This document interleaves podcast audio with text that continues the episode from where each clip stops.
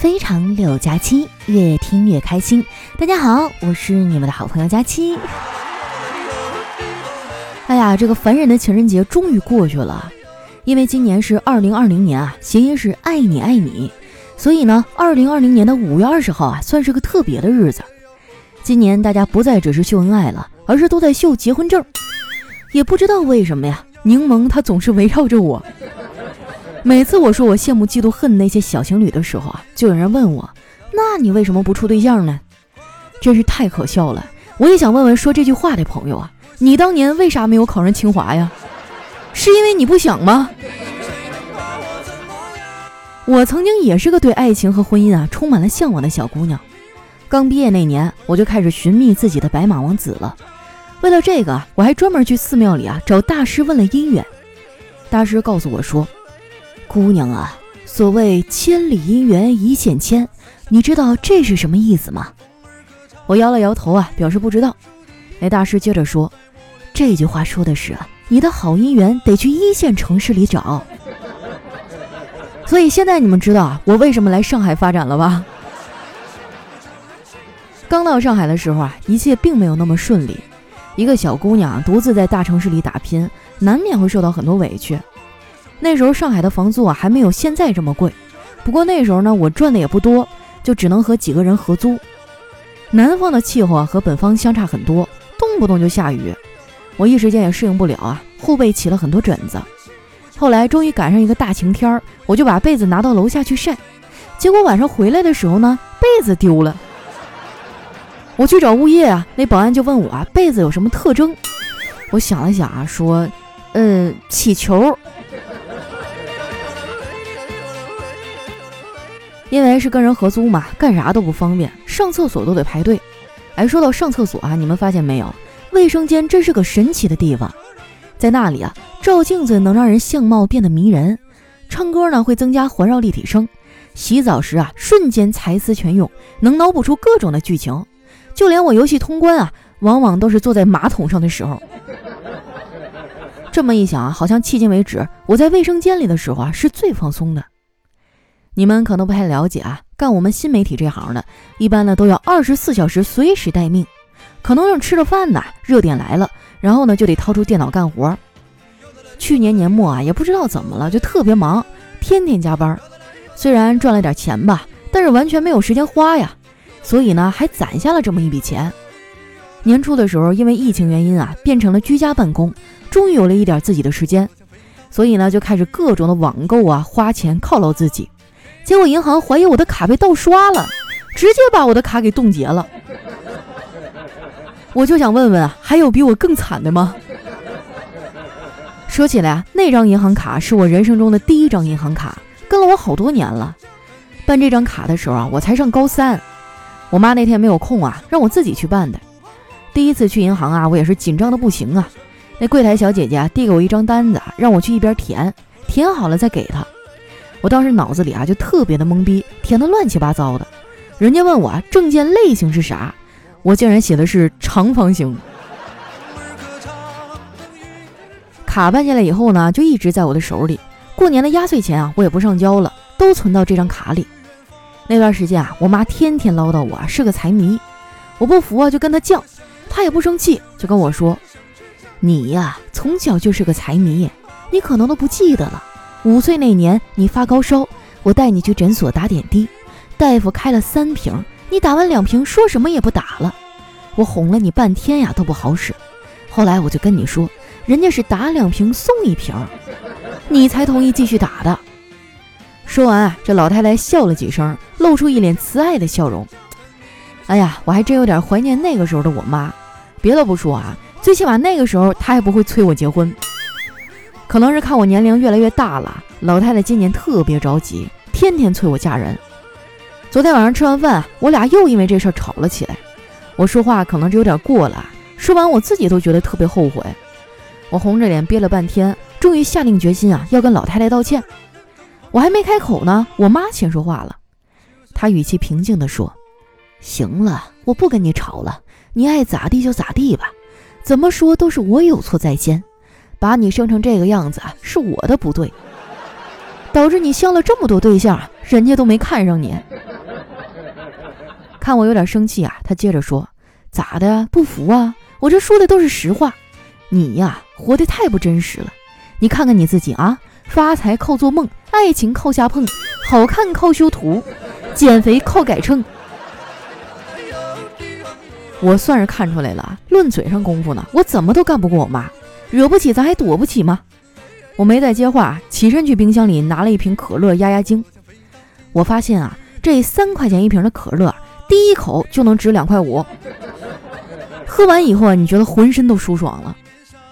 其实啊，我也能理解我妈，她无非就是担心我一直一个人，老了之后孤苦无依，没着没落的。说实话，我也好担心自己老了之后怎么办。那些广场舞看起来都好难啊，我肯定跳不好。喝完可乐啊，我回到自己的房间，打算玩两局游戏呢，打发打发时间。我刚拿出手机啊，屏幕就亮了。打开一看啊，发现是一条微信消息，一个很久都没有联系的老同学啊，给我发了一句“在吗？”我跟你说哈，我现在看到这两个字儿哈，我心里就突突。在这儿呢，我想说一句，朋友们，你如果要找那些好久都不联系的人办事儿啊，最好上来第一句就说清楚你要干什么，或者暗示出来，你不要发一句晴天霹雳的“在吗”，这句话实在太吓人了。因为我不知道后面等着的是什么事儿，说出来你们可能不信啊。我回答在的时候啊，我的手都是哆嗦的。相比之下，我更喜欢和丸子这样的人相处，简单直白，有事儿说事儿，还不记仇。除了偶尔啊会强行给我塞点狗粮之外，都挺好的。不过话说回来啊，他的狗粮呢，跟别人的也不是一个味儿。他跟叨叨啊，是我见过的最奇葩的一对儿了。五二零那天啊，叨叨过来接丸子下班啊，说在地铁口等他，还要给他一个惊喜。我很好奇惊喜是啥呀，就也跟着去了。结果我们在出站口啊，看见好几个男的手里都捧着玫瑰花，只有叨叨啊手里拿的是一大袋烤猪蹄儿。那句话说的真太对了，不是一家人不入一家门啊。丸子可能再也找不到像叨叨这么懂她的男人了。其实啊，叨叨这孩子还不错。就是性格嘛，稍微闷了一点儿，不大爱说话。不过呢，也分干啥。有些人啊，平时说话结结巴巴的，但如果你让他描述一下刚才那把游戏，他却像一个演讲冠军一样。算起来呀，他们俩谈恋爱也有段时间了，现在也过了腻腻歪歪的热恋期。有时候俩人约会啊，会觉得没意思，就叫上我们这些朋友一起玩。前几天啊，我们还在一块吃了一顿饭。丸子啊，干别的可能不行，但是在吃上呢，绝对是行家。每次他挑的饭店啊，都特别的好吃。那天就是哈，我差点没撑得走不动路了。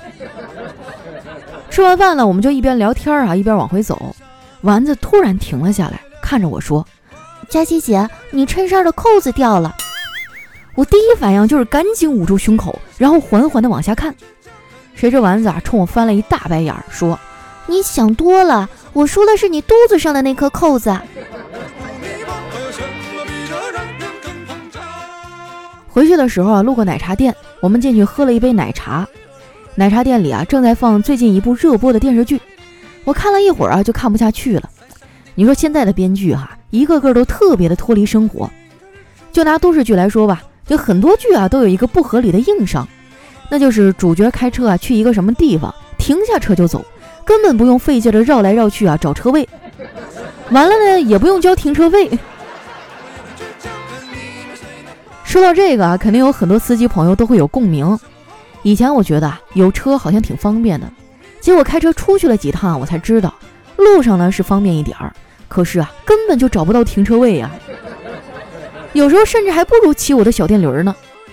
不过电动车啊最近也开始管得严了，现在骑车呢必须得戴头盔。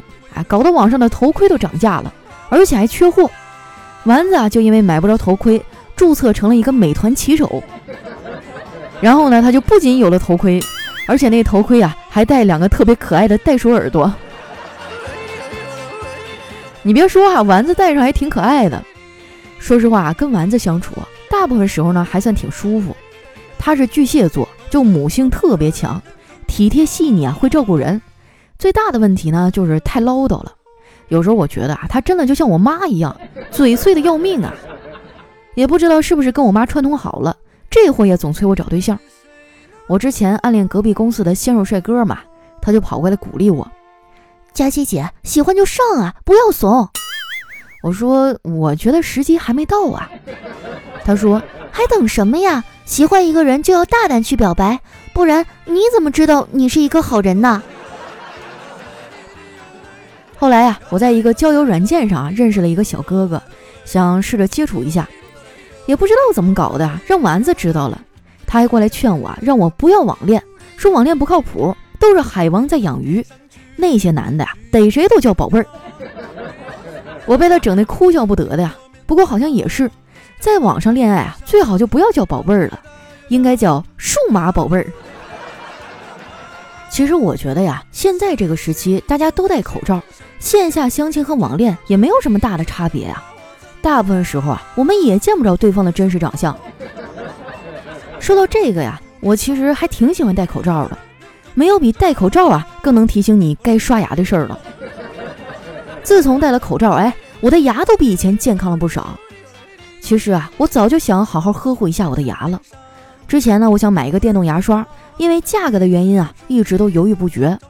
最近正好赶上淘宝有活动，再加上小黑的返利小助手也能获得返利和红包，然后呢，我就买了一个。仔细算下来，省了不少钱呢。如果你也有网购的习惯，那一定要加一下微信号幺七七幺七九零二零九零，微信名字呢叫勤俭败家的田喵喵。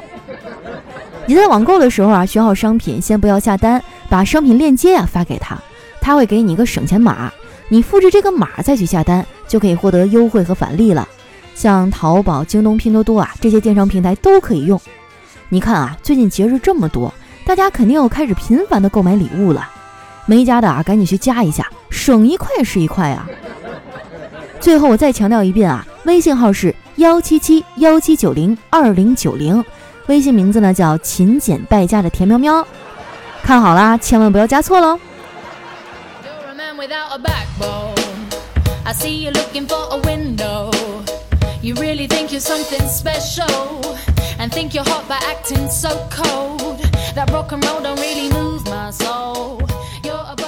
一段音乐欢迎回来这里是喜马拉雅出品的非常六加七。那又到我们留言互动的时间了啊喜欢我的朋友记得关注我的新浪微博和公众微信搜索主播加七是佳期如梦的佳期。来看一下我们第一位听众啊叫我不知道该起个啥名儿他说大学狗啊放了半年的寒假太耽误找对象的进度了。是啊，你敢想啊？现在都已经夏天了，有些人居然连寒假还没放完呢。下一位呢叫千寻啊，哈哈。他说：“佳期啊，我来了。大家有没有一个关系非常非常好的闺蜜？我现在啊，经常因为她吃醋，感觉这辈子啊有闺蜜就够了，要什么男朋友啊？你说对吧？美丽漂亮的佳期小仙女儿。哎呀，你这个思想有点危险呀！你该不会要把她掰弯了吧？来看一下我们的下一位哈，叫小情绪。他说：从没有男朋友开始听你，那时候你也没有男朋友。”那时候啊，经常听你的那首《我还没有男朋友》的那首歌，听着听着我就有男朋友了。现在我都怀二胎了，希望二胎宝宝平平安安的出生。佳琪啊，你男朋友啥时候出现呢？期待你撒狗粮哟。你放心，只要我有男朋友那一天哈，我这一天我我跟你说，我一天给你们撒一吨狗粮，噎死你们！这么多年真是够了，我一定要疯狂的打击报复。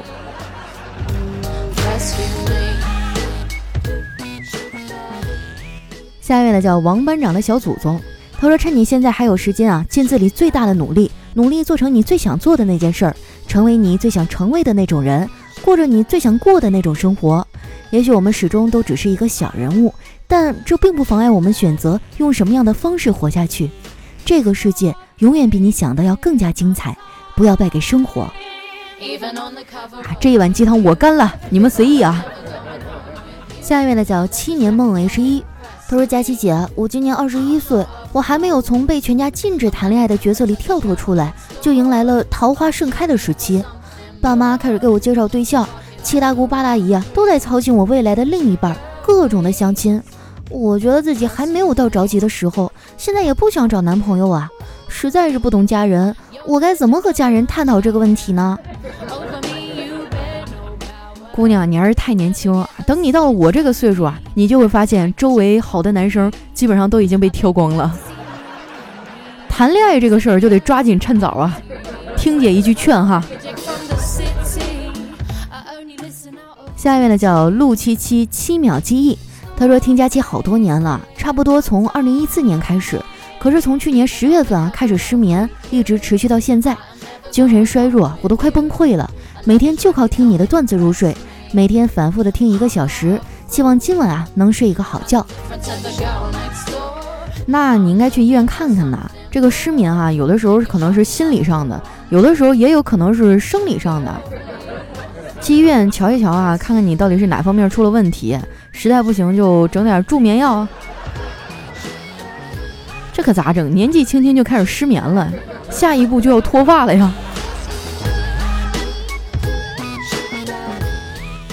下一位呢叫九幺九二小哥哥，他说饭后啊，这个佳期陪老爸去散步，这咋又描述我们家的生活了呢？接着往下看啊，他说佳期习惯性去拽老爸的胳膊。老爸就轻轻甩开，我就又去拽。老爸说一边去，说着又把我甩开了。然后我就取笑他，这老头子还知道害羞呢。老爸瞅了瞅我，说没大没小的，我害羞啥？我这是害臊。人家闺女像你这么大，不是牵着自己娃的手，就是牵着老公的手。你看看你啊，离我远点儿，我可丢不起这个脸。为什么你知道的这么清楚？你是不是在我家门口装了摄像头？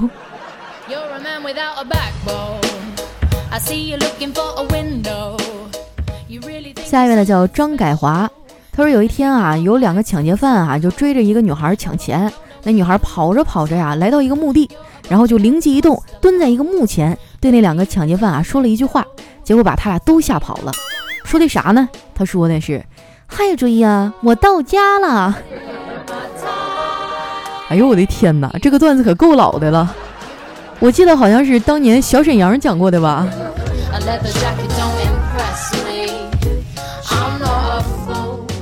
下一位呢叫佳期要瘦五十斤，他说有病住院哈，我睡的是一号床，老婆在照顾我。一天呢点滴快打完了，老婆就找护士大喊一床完了，一床完了，我就大骂老子还没死呢，啊，老婆就哦的一声啊，又大喊一床要完了，一床要完了。哎呀，有这样的老婆，何愁不早早的气死啊！下一位呢叫佳期的萝卜，他说：“佳期啊，你说为什么让人恐惧的词儿都是三个字啊？比如没救了、太平间、星期一又胖了、单身狗不放假又完了、要加班儿。让人绝望的词呢还有一对三要不起。”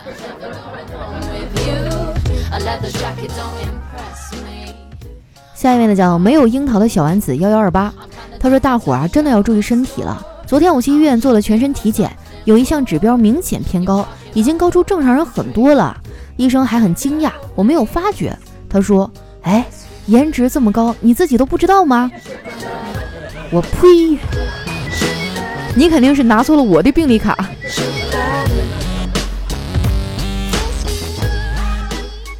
下一位小伙伴呢叫佳期的陆墨。他说：“给你十块钱，帮我办张事儿啊？啥事儿啊？小事儿一桩，很容易做到的。你先答应我，这十块钱就是你的。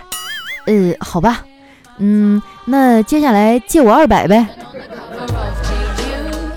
哎呀，朋友之间千万别谈钱，我跟你说，多么坚固的友谊啊，在钱面前都是不堪一击的。别问我怎么知道的。”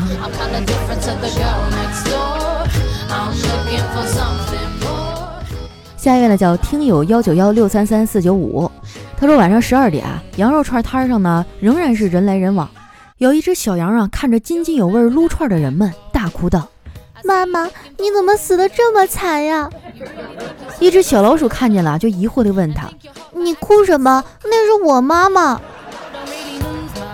哎呀，就让我想起小学的时候，老师为了不让我们吃校门口的小摊儿啊，就骗我们说那些都不是羊肉，那些都是耗子肉。简直童年阴影啊！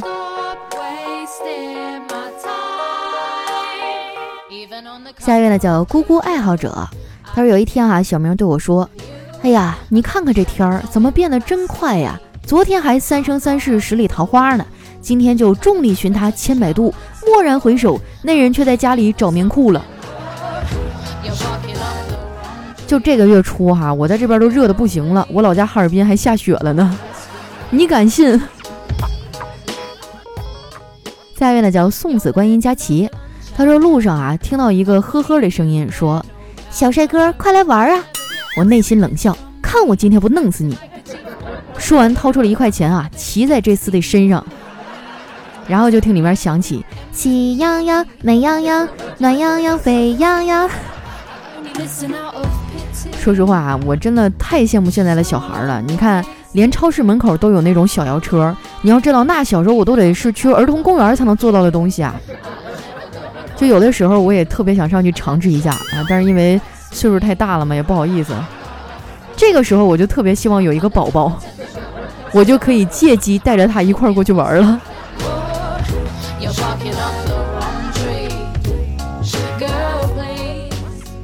下一位小伙伴呢叫挡信号的胖子，他说：“话说小黑啊是一个非常怂的男人啊，就是那种一直被人欺负啊还不敢还手那种。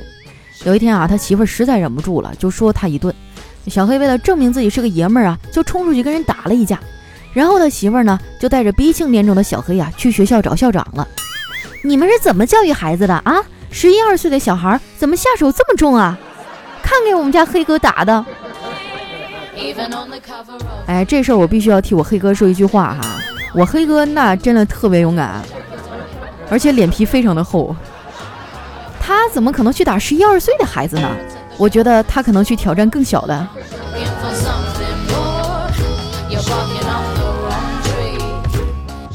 下一位呢叫希望假期暴瘦啊，他说五一假期的时候呢，我考虑出去玩儿，先从国外呢又考虑到了国内游，又从国内游呢考虑到了省内游。又从省内呢考虑到了室内游，又从室内游呢考虑到了室内游。哎，哎，我发现在家玩玩真好，就是居家七日游呗。下一位呢叫何必哥哥，他说去寺庙算命哈，人家问我生辰八字儿，我不知道啊，就打电话问我妈，我说妈，我是十二月二十三号几点生的呀？老妈不假思索的说，问你爸爸，我那天出差了不在家。我刚想给我爸打电话，突然就觉得，哎，好像哪儿不对呀，是吧？这是一个惊天大秘密啊！其实你是从你爸爸的肚子里生出来的。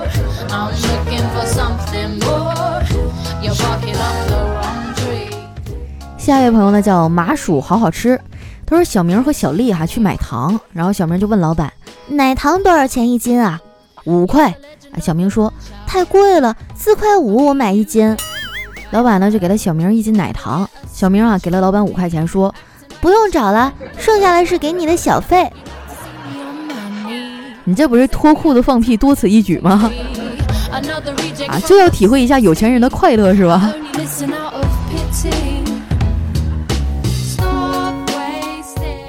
下一位呢叫逍遥逍遥，他说想你啊是件很快乐的事儿，见你是件很开心的事儿，爱你是我永远要做的事儿。关心你啊，是我一直在做的事儿；骗你啊，是刚刚发生的事儿。哎呀，这让我一场空欢喜啊！下一位呢，叫雪琴 Snow 哈，他说周末一大早，老妈就端着饭来到我的房间里，说：“女儿啊，难得休息一次，今天就别起床了，在被窝里吃饭吧。”哎呀，瞬间被我妈感动的就不要不要的。快中午的时候呢，我起床去卫生间。家里好多的亲戚朋友看到我都异口同声地说：“啥时候回来的呀？你妈不是说你和男朋友旅游去了吗？”我竟无言以对呀。